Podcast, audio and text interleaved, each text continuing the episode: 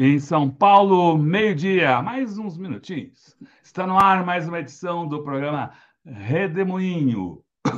Hoje tratando das questões deste nosso Brasil brasileiro.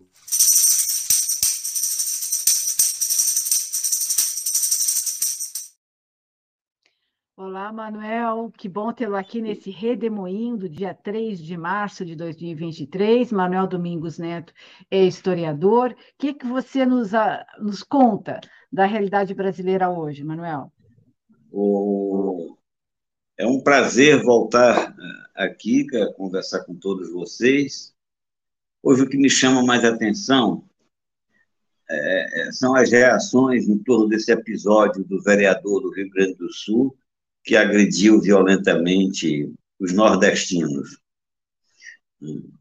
E eh, eu gostaria de, em primeiro lugar, lembrar o seguinte: é, vale a pena a gente refletir com profundidade em torno das mazelas plantadas por essa aventura da extrema-direita, na qual tem responsabilidade não apenas os magnatas do país, mas também todo o aparelho de Estado, com destaque para as Forças Armadas. Há uma questão que não aparece com toda clareza nessas é, nessa disputa, enfim, nesse achincalhe é, regional, nesses preconceitos, que é o perigo da unidade brasileira a unidade brasileira é fundamental.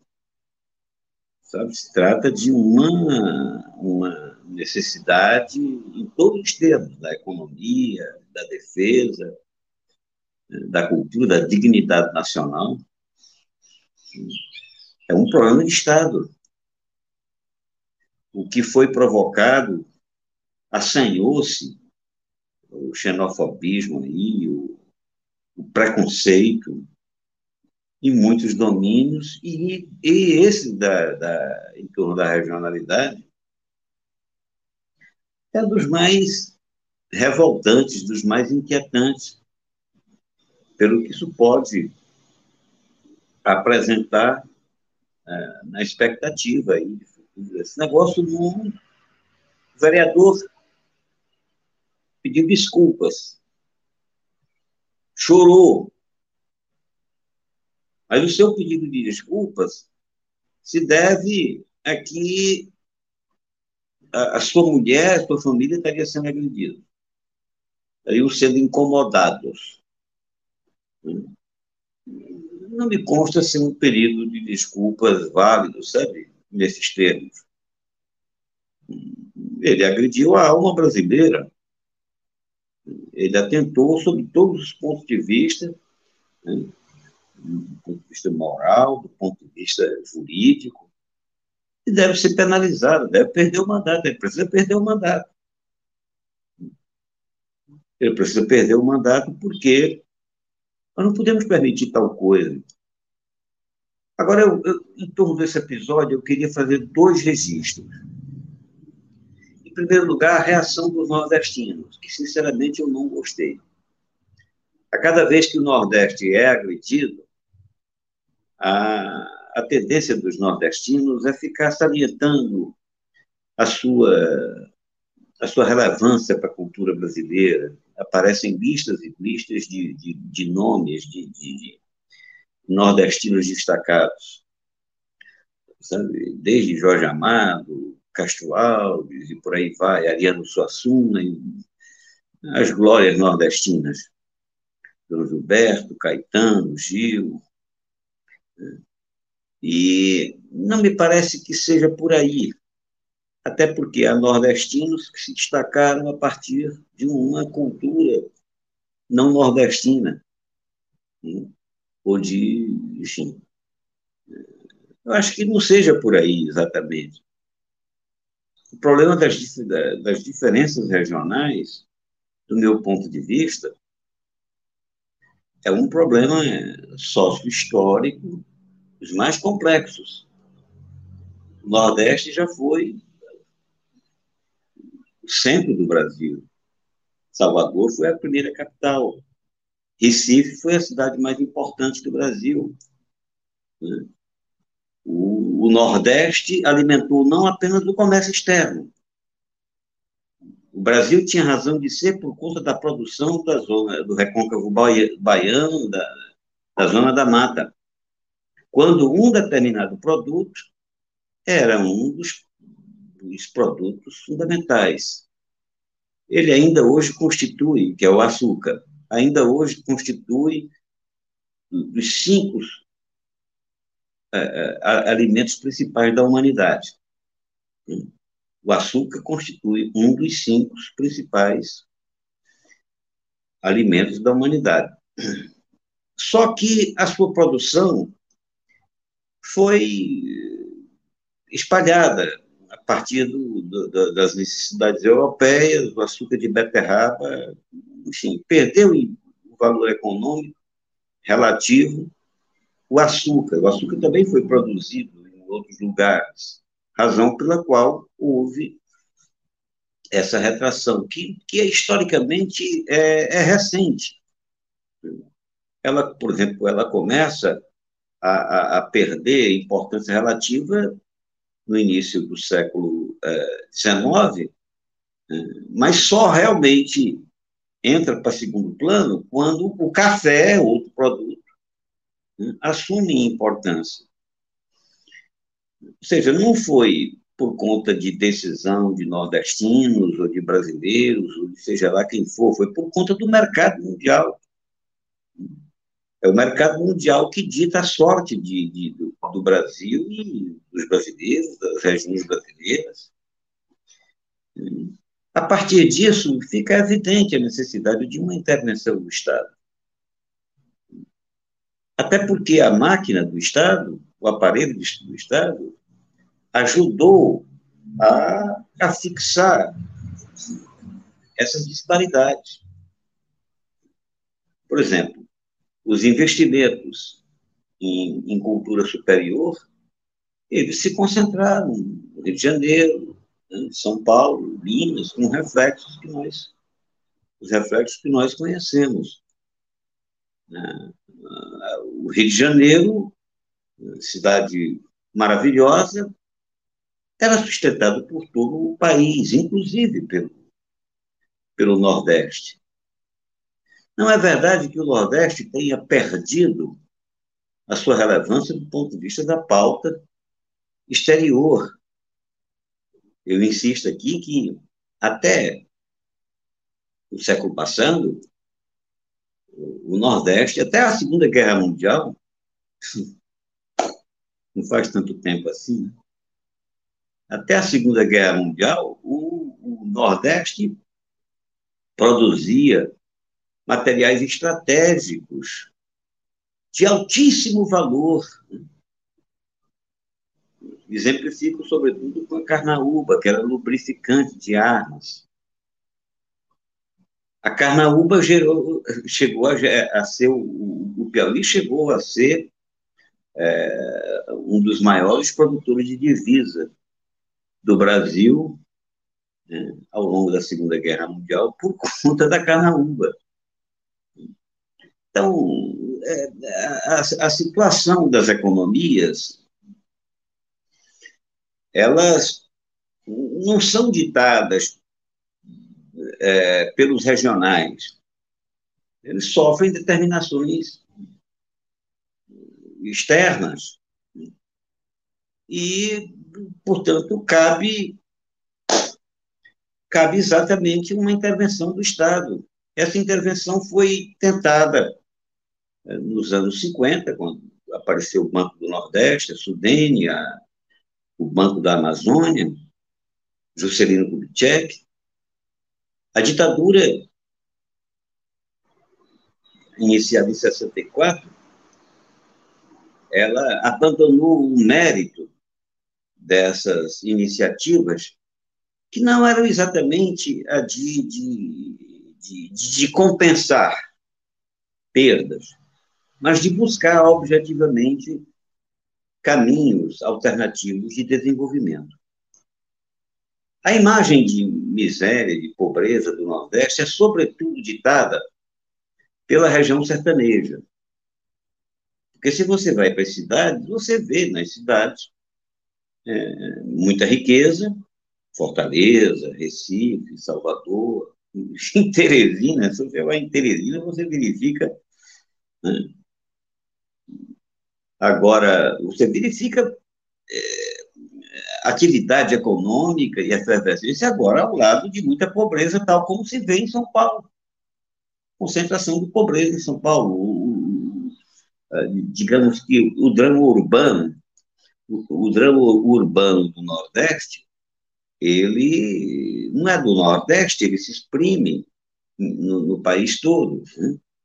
Em Belo Horizonte, recentemente, o que eu vi de miséria, de tristeza, no Rio de Janeiro há muitos quarteirões nos quais você não pode andar depois de determinada hora, cedo da noite, porque pela concentração de, de miseráveis, né?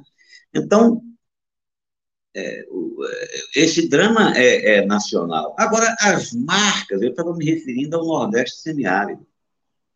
Vocês, inclusive, andaram recentemente vocês sabiam que essa região que vocês visitaram, no sul do Piauí, ela já foi chamada de Suíça brasileira? No século XIX, por Spix e Márcios, dois naturalistas europeus que vieram, famosos, que vieram, fizeram.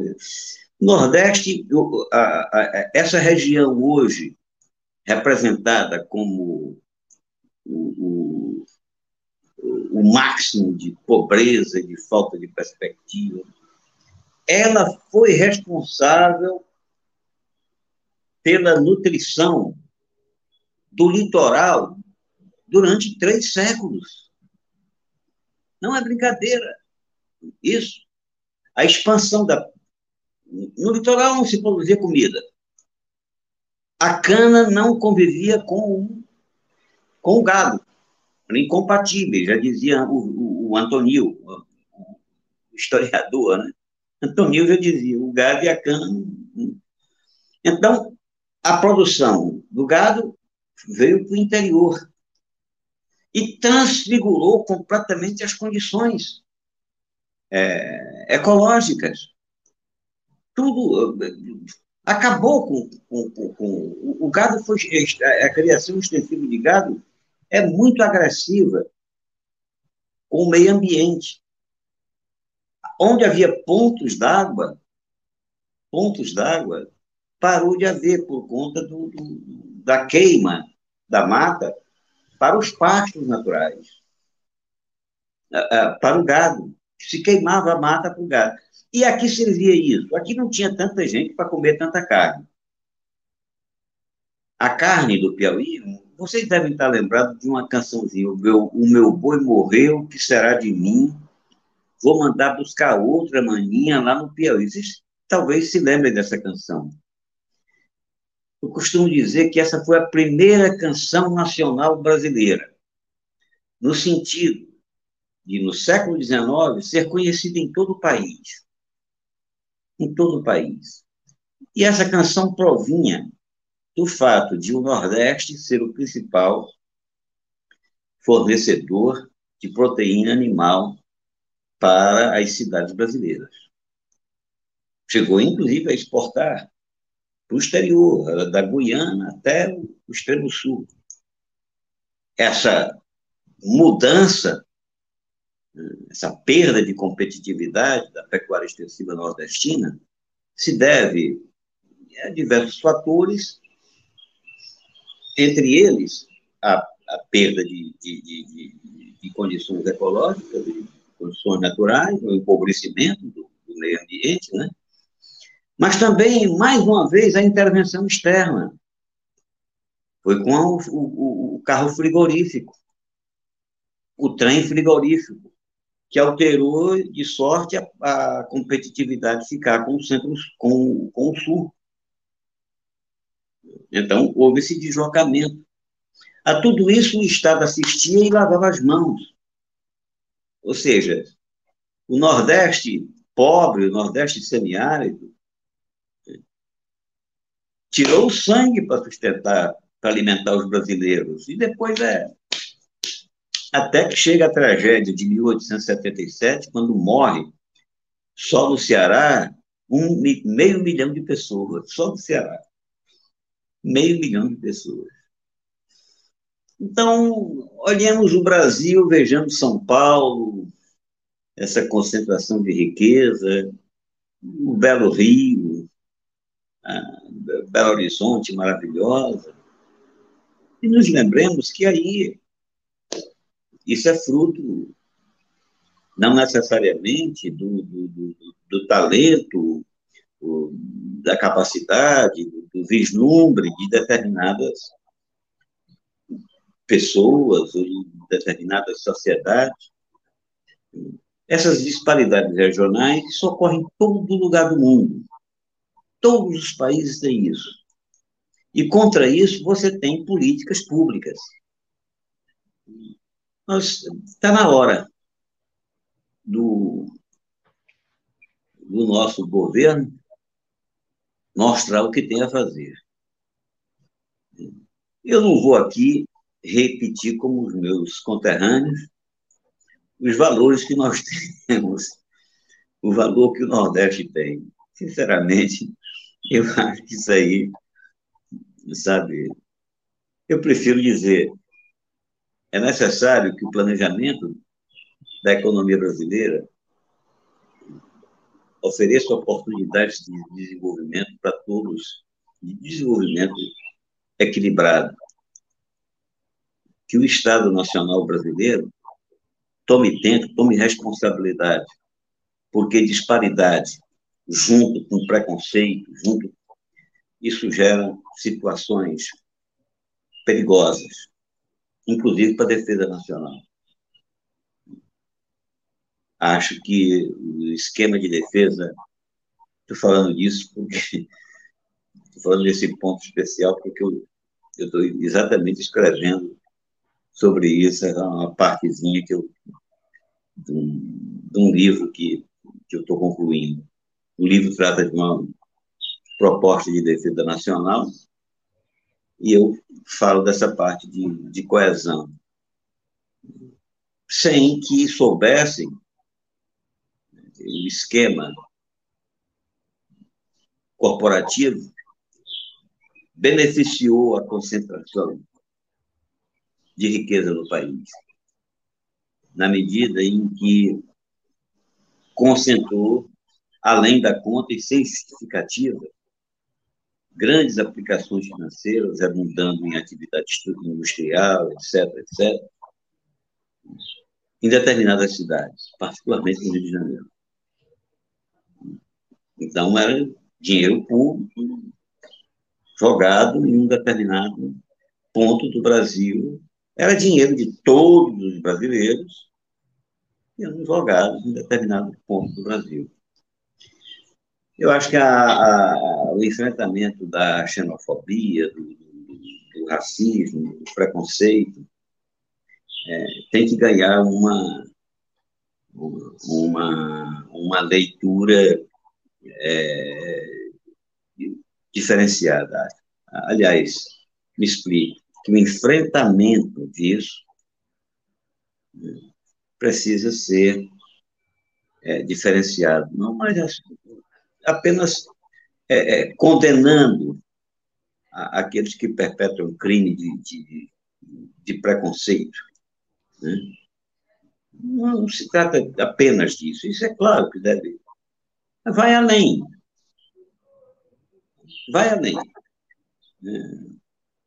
As disparidades regionais, para serem enfrentadas, carecem de atitudes objetivas do governo planejamento regional deve estar incluso em todas as políticas, todas, todas, todas, tá? né? da saúde, a da cultura, a da educação, a da indústria e comércio, da ciência e tecnologia, todos os ministérios, o conjunto da máquina governamental precisa estar atento a esse aspecto da realidade brasileira. Isso é que é o correto, a meu ver. Agora, é claro que também não dispensa uma atuação do Estado em seus aspectos, na sua política cultural. E acerca disso eu quero dizer, talvez o ministério mais importante hoje no Brasil, sabe, para nos livrar desse fosso, nos ajudar a sair desse fosso cultural que nós entramos com o fascismo, o fascismo degradou os valores brasileiros, ele degradou a, dignidade nacional, sabe? Despezinhou com o que nós temos de melhor. Ele maltratou a cultura brasileira. Eu acho que o Ministério da Cultura tem muita coisa a fazer nessa, nesse sentido. Talvez seja um dos ministérios estratégicos. Dizer que cultura é só promoção de artistas, isso aí é limitar demais a cultura. A cultura tem um, um leque de, de, de práticas públicas imenso, com destaque para o patrimônio histórico. Até agora nós estamos ligados na gasolina, estamos ligados na guerra da Ucrânia, estamos ligados na, no reajuste, na Bolsa Família, no isso, naquilo. E aguardando atentamente as disposições governamentais. Agora, essa disposição governamental relativamente à cultura me parece urgente para deter esse clima pavoroso de degradação da alma brasileira, né? provocada pelo fascismo. É isso, eu acho que eu estou falando demais. Quando eu começo a falar em Nordeste, quando eu começo a falar nessas coisas, aí, é, eu, eu extrapolo. Não, muito bom, Manuel. Você levanta pontos essenciais aí para a gente entender mais profundamente o que está por trás dessa, dessas declarações abjetas aí de, do, do vereador de, Caxi, de, de Bento Gonçalves, de Caxias, né? E, e é. Sobre o repúdio, merecido repúdio. Ontem houve uma manifestação na cidade, na Câmara, uhum. povo lá uh, mandando contra, elevando a voz contra esse tipo de atitude. Né?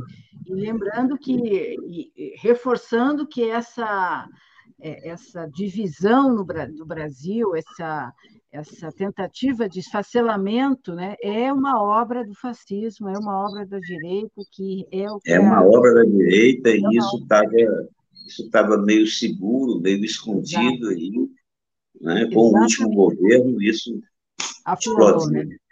E lembrando que quem sempre acho que sempre livrava essa questão muito a fundo era o Celso Furtado, e você estava tá, falando, eu estava me lembrando da, hum todo, tudo que o Celso Furtado disse né, sobre essa questão regional, justamente identificando então, é o risco de chancelamento. Né?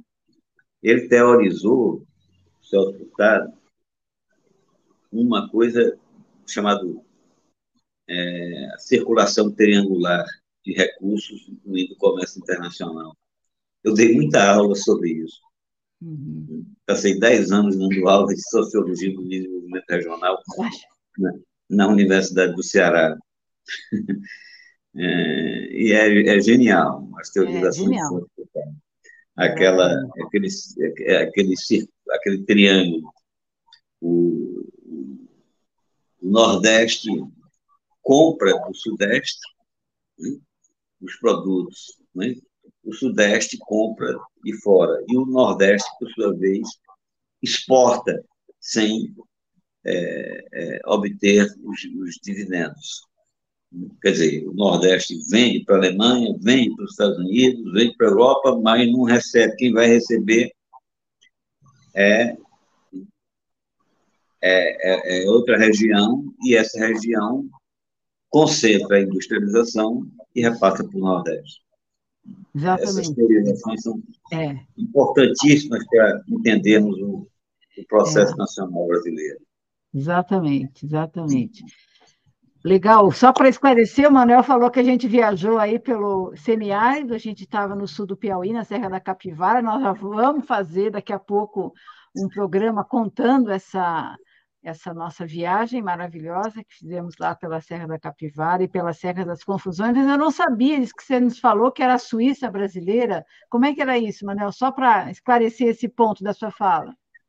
Olha, os piximáfios saíram do Rio andaram pelo Planalto Central e tomaram, atravessaram a Bahia, tomaram um susto quando chegaram na fronteira do Piauí.